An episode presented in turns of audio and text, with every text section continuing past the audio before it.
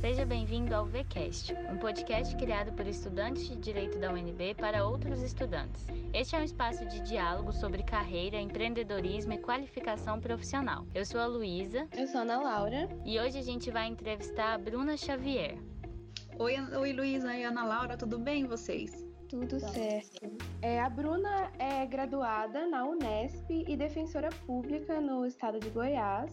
E já entrando no, na sua carreira, a gente queria saber quais que foram os seus planos durante a graduação e o que que te fez ir para o lado da defensoria pública e seguir essa carreira? Bom, eu graduei já faz alguns anos, né, na, na Universidade Estadual Paulista, na Unesp, no interior do estado de São Paulo, de onde eu sou. E no meio da, da universidade, no meio da minha graduação, eu pude realizar um intercâmbio na Universidade de Santiago de Compostela, na Espanha, por intermédio da própria faculdade, é, onde eu pude estudar direito lá por um ano e meio. É, e o que foi, na verdade, uma experiência maravilhosa, que foi um divisor, com certeza, um divisor de águas na minha vida, e me deu uma visão de, de mundo, né, assim, muito, é, muito mais ampliada. E a partir dali eu vi o quanto é, aqui no Brasil a gente tem diferenças sociais assim muito arraigadas e, e, muito latentes, né? Assim que eu retornei do intercâmbio, eu me tornei estagiária da Defensoria Pública do Estado de São Paulo na, na cidade de Ribeirão Preto, onde eu fiquei até a minha graduação, até eu, eu, eu me formar. É, passei em outros estágios, acabei resolvendo não ir, né? Fiquei na Defensoria Pública, porque foi o local que eu realmente me identifiquei é um local em que você realmente lida não só com direito. Direito é um foi, foi minha primeira escolha, sempre foi o que eu quis fazer, mas a minha, na verdade, o que eu sempre gostei muito foi com as questões sociais relacionadas é, com a área da assistência social, até da, da, da psicologia social. E, isso me, me despertou muito. Na defensoria a gente tem é, uma atuação muito ligada ao atendimento, né, ao contato pessoal com o assistido. E foi aí que eu me identifiquei. Então, a partir é, desse meu estágio, dessa minha experiência de intercâmbio, é, dessa mudança de, de paradigma de vida, foi quando eu resolvi o que eu queria realmente fazer. Né? A gente às vezes durante o, o, período de vestibular, a gente se depara com aquela grande dúvida, né, do que, que a gente quer fazer durante a vida. E só que depois, quando a gente forma, a gente se depara com essa dúvida de novo, né, porque o, o leque abre muito. A gente tem muitas possibilidades de atuação, principalmente na área jurídica.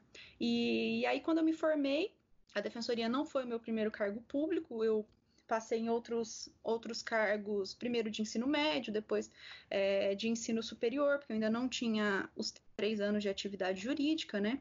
Então eu fui durante dois anos é, servidora do Tribunal de Contas do Estado de São Paulo.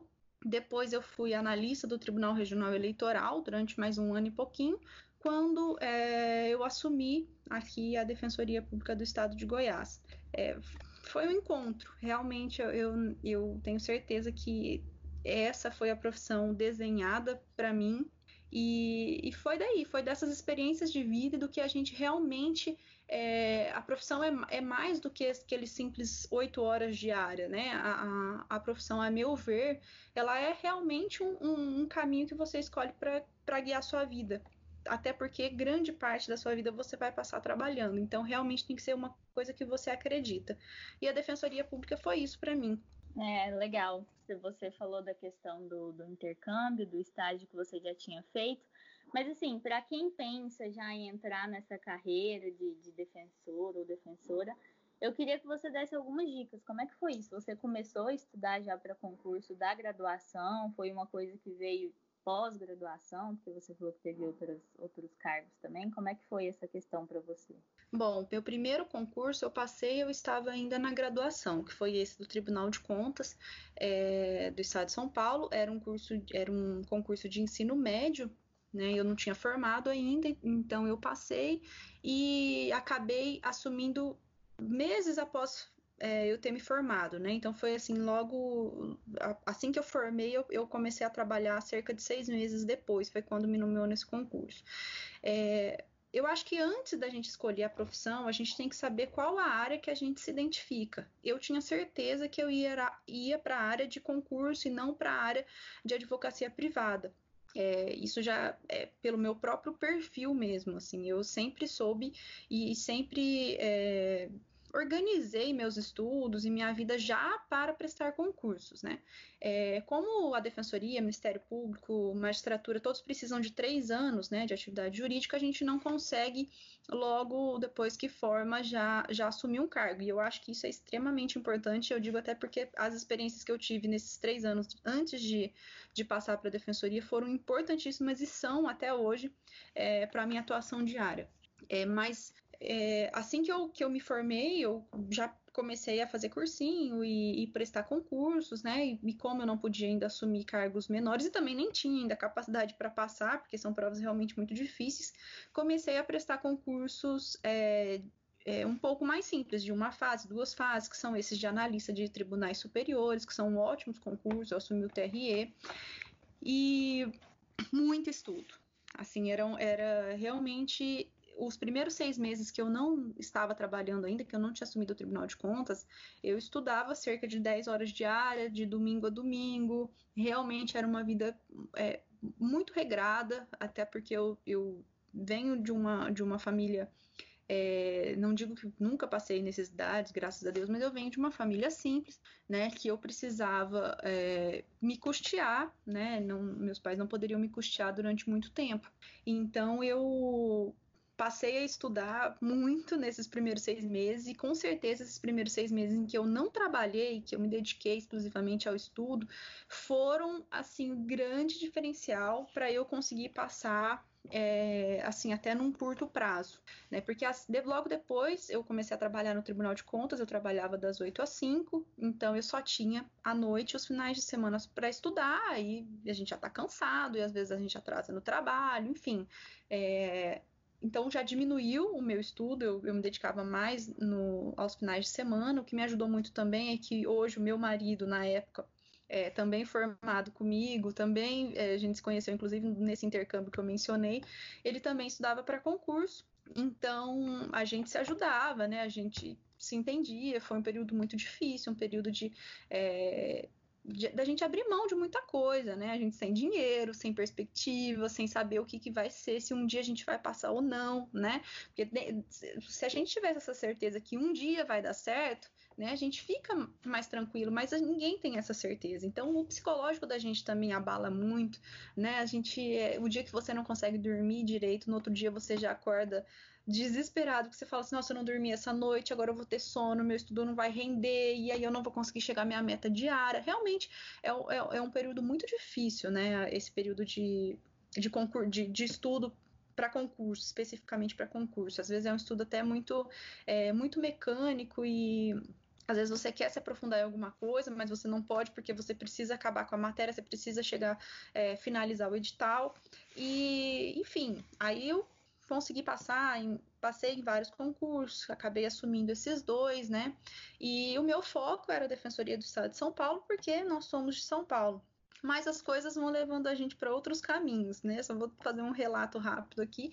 É, eu acabei passando na Defensoria Pública do Estado de São Paulo, é, passei bem colocada, passei no concurso que era o concurso do meu sonho, e meu marido acabou, que na época ainda era meu namorado, passou para a magistratura do estado de Mato Grosso, assumiu o Mato Grosso, foi ser juiz lá no interior, e eu já tinha passado na defensoria aqui de Goiás, é, é, e acabei assumindo aqui, porque fui nomeada antes de São Paulo, e ele estava em Mato Grosso, que era mais perto, acabei vindo para Goiás infância sempre foi é, a menina dos olhos para mim, sempre foi a lotação que eu, que eu gostaria de atuar. Desde antes da faculdade mesmo, eu sempre fui voluntária em entidade de acolhimento, sempre gostei, né? Sempre foi, até durante a faculdade também, era uma coisa que eu me dedicava nos grupos de extensão. É, e aí eu vim para Goiás e assumi a infância desde quando eu cheguei aqui. E aí minha vida tomou outro rumo fui chamada na Defensoria Pública do Estado de São Paulo, resolvi por não assumir, resolvi por ficar aqui, pedi final de fila, fui chamada novamente em outra oportunidade e resolvi definitivamente não ir. percebi que aqui, é, apesar das vezes a gente milimetricamente calcular todas as nossas, as nossas perspectivas de futuro, a gente vê que existem muitas outras que vão acontecendo no meio do caminho. E, e no fim das contas, fiquei. Meu marido, logo depois, passou na defesa, já tinha passado, na verdade, na Defensoria Pública do DF e, e assumiu logo depois também, largou a magistratura, veio ser defensor também. Então ele está no DF e eu em Goiás, estamos super próximos, é, compartilhamos da mesma carreira, né? Compartilhamos dos mesmos ideais e, e isso é, é, muito bom a gente conseguir alcançar né? O, o, caminho é muito difícil, esse caminho de concurseiros, é, para todo mundo, assim, para quem pode só estudar, para quem não pode, é, é tudo muito difícil. Mas para quem ainda tem essa dificuldade financeira, né? De, de, os concursos são caros, você tem que viajar o Brasil todo fazendo provas, você tem uma fase, duas fases, três fases, quatro fases. Se você não passa na quarta, você tem que voltar da primeira de novo. É muito desgastante.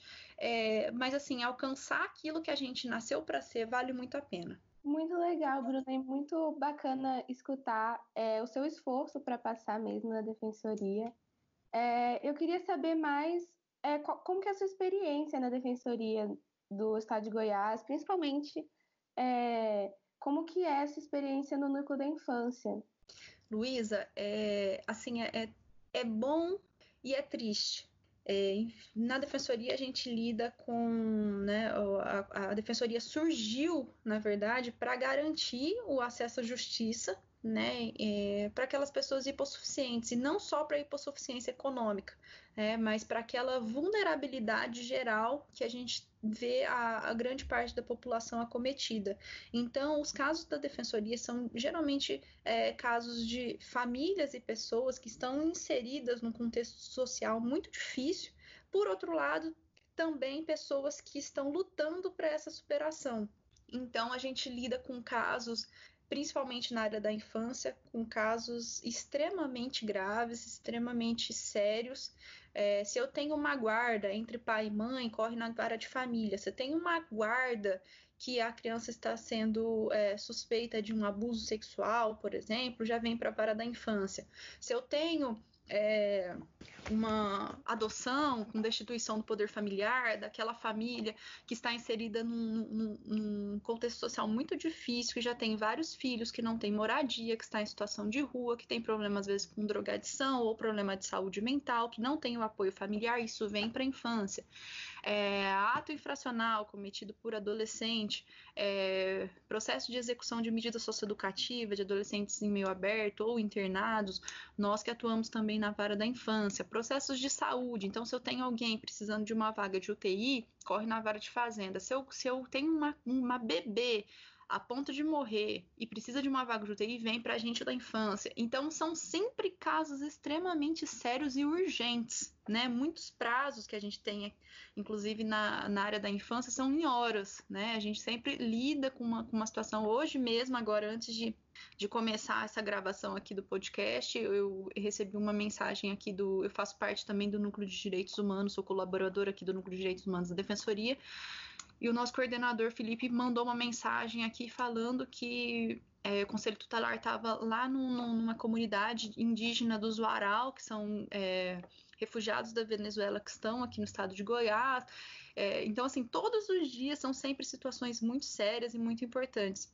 Por outro lado, sempre nos dá muito é, ânimo para continuar atuando nessa área, porque a gente vê que realmente tem muita coisa a ser feita. O que eu aprendi, assim, na defensoria e na área da infância foi que o direito sozinho não é nada. A gente não consegue, com uma simples decisão judicial, resolver conflitos. Pelo contrário, a gente precisa atuar de uma forma multidisciplinar, conhecendo toda a rede socioassistencial, sabendo, isso eu falo já muito importante aí para todos os alunos da UNB, o quanto é importante a gente valorizar as diversas áreas de, de, as diversas profissões, o quanto é importante você conhecer o que, que é o CREAS, o que, que é o CRAS, o que, que é o NASF, o que, que é o CAPS, onde que, que, que é, quando você chegar numa comarca, onde que estão, é, está esse sistema todo de apoio socioassistencial, porque principalmente nesses casos é, nossos da infância e, da, e muitos casos da Defensoria Pública, é disso que a gente precisa. A gente não resolve aquela problemática com uma simples decisão judicial. Você precisa mover toda uma rede para que você de fato com, com, consiga conquistar é, e efetivar algum problema de verdade, né? A resolução de um problema de verdade. Então, assim, as, as lutas na infância são, são diárias, são sempre muito angustiantes. A perda do poder familiar de uma família é sempre uma coisa, assim, que mexe demais comigo, que mexe com, com os meus colegas que atuam na infância, né? Você tirar a maternidade, a paternidade de alguém que, assim, é um dos maiores, talvez o maior é, direito fundamental de alguém é ser pai, ser mãe, né? E aí a gente sempre vê aquele contexto social que justifica né, essa retirada do poder familiar. E por outro lado, você também vê as crianças ficando anos em entidades de acolhimento, os antigos que a gente chamava de abrigos, né?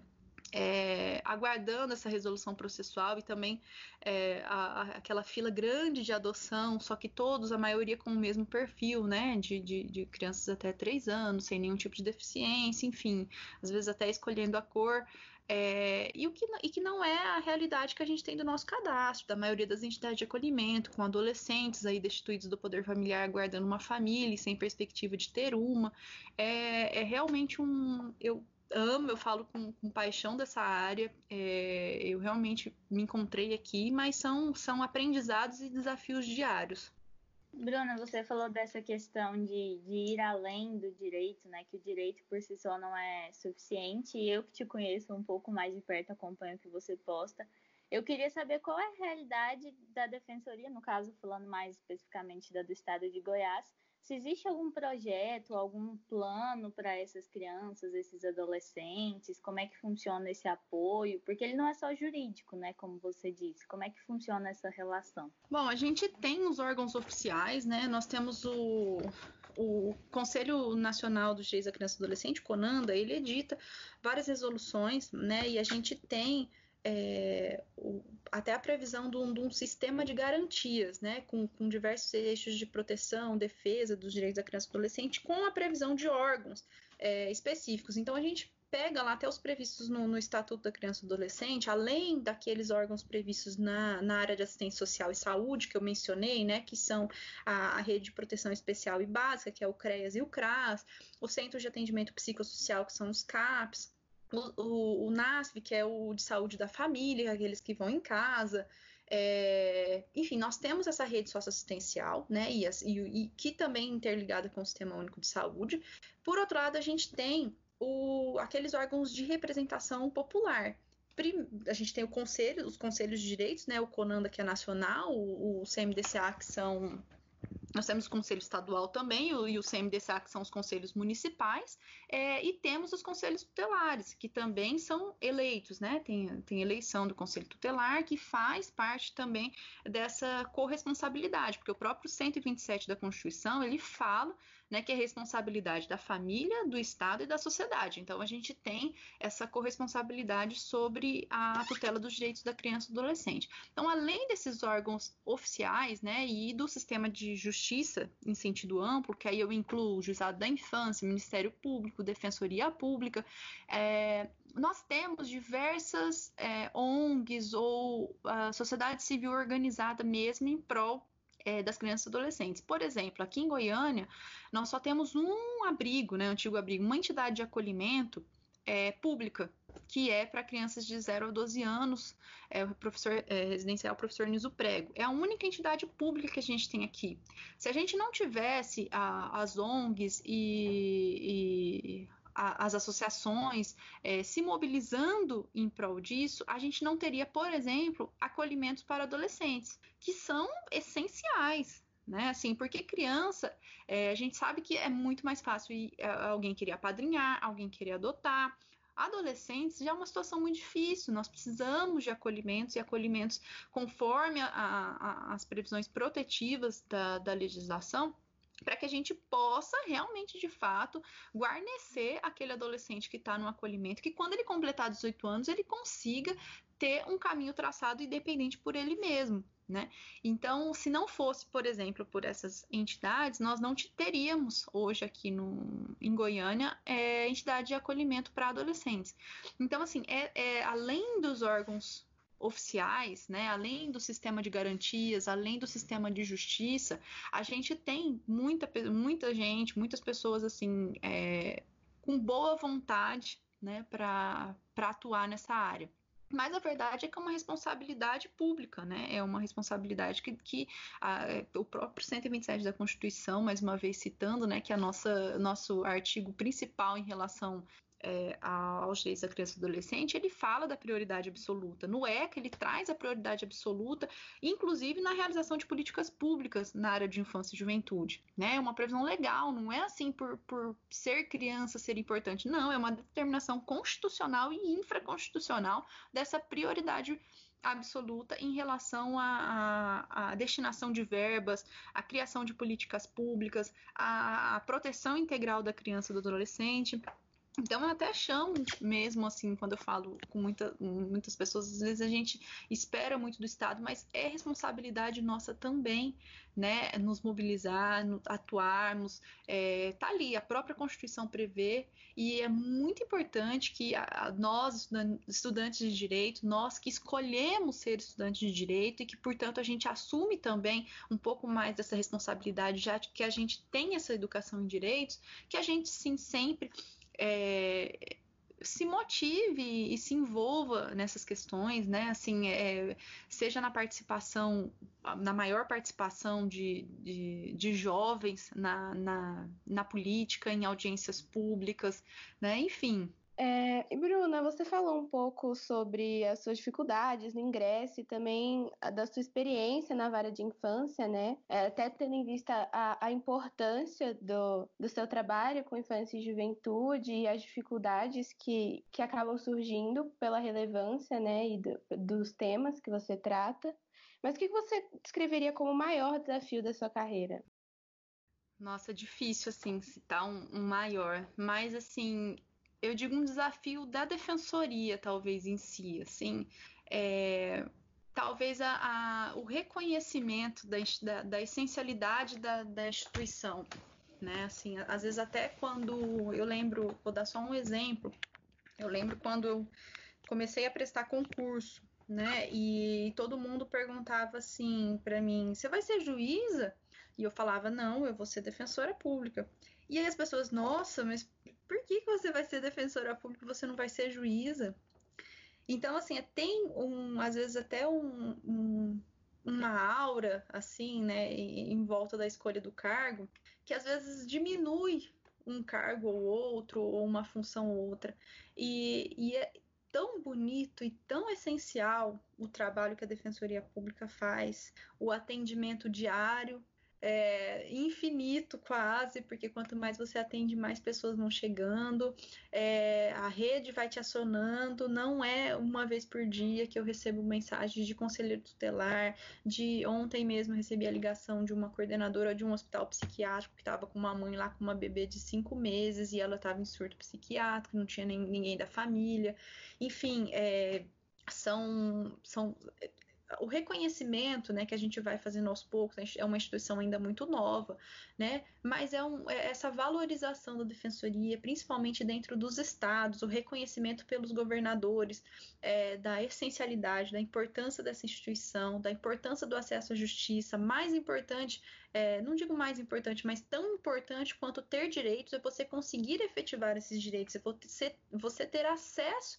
a, a efetivação desses direitos. E por isso que a Defensoria Pública nasceu, por isso que ela existe, né? É para dar voz e vez às pessoas mais vulneráveis, né, para que a gente possa de fato trazer um que era aquele meu objetivo inicial quando começou a plantar a sementinha na minha cabeça em relação à defensoria pública, era realmente essa diminuição da, da das desigualdades sociais, né, da, da, daquele daquele preconceito já naturalizado dentro, dentro da nossa sociedade. Então eu descreveria como um, não sei se o maior, mas um grande desafio, sim, essa, esse crescimento da defensoria, a valorização é, dentro de cada estado, né, para que a gente possa interiorizar, por exemplo, a defensoria pública, né, para outros municípios, para a gente fortalecer a defensoria pública dentro do estados, dos estados, é, e que a gente possa cada vez mais garantir esse acesso à justiça, essa tutela de direitos para a maior parte de população necessitada possível.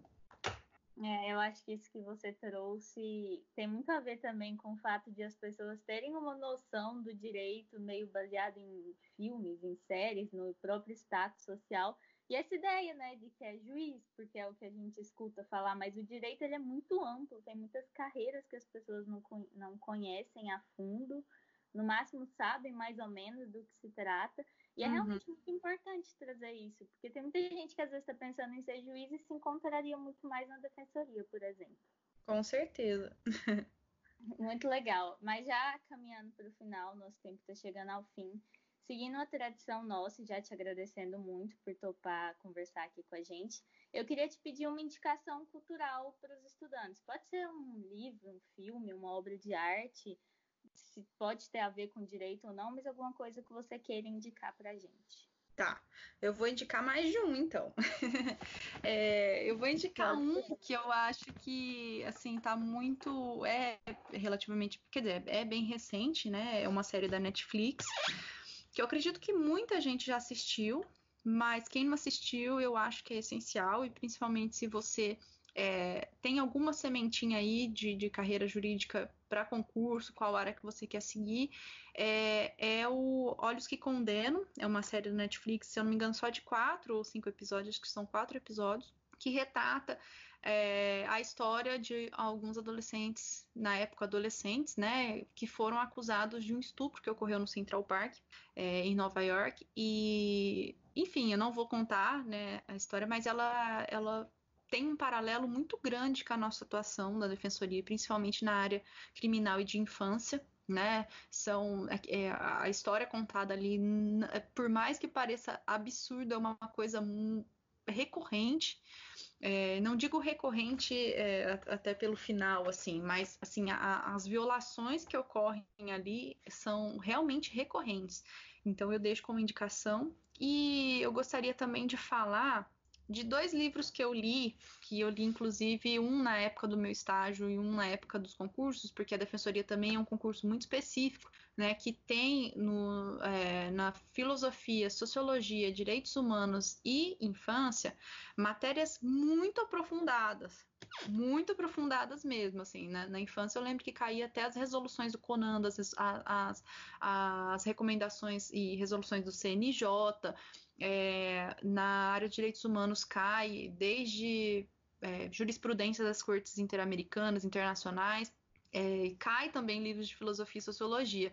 É, e um dos livros que eu li, que hoje já li, inclusive já vou para a terceira vez, é Vigiar e Punir, do, do Michel Foucault. Não sei se também já foi é, indicado aí durante a graduação de vocês, mas é um livro sensacional, principalmente quando você começa a, a, a estudar aquilo tudo, né? E, e, relacionar a nossa, a nossa realidade, como isso se repete. E um outro livro que eu mencionei que eu li na época que eu, que eu comecei o estágio, que foi o meu defensor da época, é, que era o meu chefe, me deu, deu para mim e para Carol, que foi outra estagiária junto comigo, que, que chamava Punir os Pobres. É um livrinho bem curto também, você lê num fim de semana, é, bem rapidinho, e que, assim, se você. Essas três indicações que eu deixo, se você assistir e ler e falar assim: olha, isso aqui não é para mim, realmente vá buscar outra, né, uma coisa que te, que te complemente, que realmente é aquilo que você acredite. Mas se você ler, você assistir e falar assim, não, é isso mesmo que eu quero fazer para o resto da vida, é contra isso que eu quero lutar, é essa diferença que eu quero fazer. Seja muito bem-vindo à Defensoria Pública. É uma carreira realmente apaixonante, é uma carreira gratificante. É muito bom quando você tem esse contato com o assistido e você escuta, olha, doutora, muito obrigada. Não sei o que eu teria sido o que eu teria feito sem a defensoria, sem a articulação feita pela defensoria. Então, assim, encorajo sim, a defensoria é, é uma instituição que só vem crescendo e que vem crescendo com ótimos membros, com ótima equipe, com pessoas assim muito dedicadas, muito envolvidas e é disso que a gente precisa. Então eu quero agradecer, Luísa e Ana Laura, agradecer pela, pelo convite, pela escolha, me senti assim é, muito agraciada por, dentre tantos, tantos membros, ter sido é, convidada por vocês para participar é, deste podcast. É meu primeiro, então até peço desculpa aí, né, ou por ter falado de mais ou de menos, ou, ou enfim. Mas fiquei muito feliz, eu estou à disposição, a Defensoria Pública aqui do Estado de Goiás, e já deixo do DF também, porque o meu marido é daí. E obrigada, obrigada mesmo. Boa sorte para todos, para todas vocês, para todos os alunos, graduandos aí da UNB. É uma escolha muito importante, né? É uma escolha que a gente vai fazer para o resto da vida. E eu espero que vocês façam a escolha certa, que vocês é, se dediquem e alcance aquele sonho, aquele grande sonho que cada um tem dentro de se realizar profissionalmente. Viu? Obrigada e um beijo a todos. Obrigada a você, Bruna. A gente queria te agradecer muito por aceitar conversar com a gente. Foi muito bacana mesmo é, escutar suas experiências na defensoria é, e o seu trabalho, principalmente é, em relação à infância, juventude e direitos humanos. Realmente foi muito bacana. Queríamos agradecer também a todos os nossos ouvintes e convidá-los a nos seguir nas redes sociais. É, o vínculo está no LinkedIn como Vínculo e no Instagram como projeto.vínculo. E é isso, muito obrigada e até a próxima.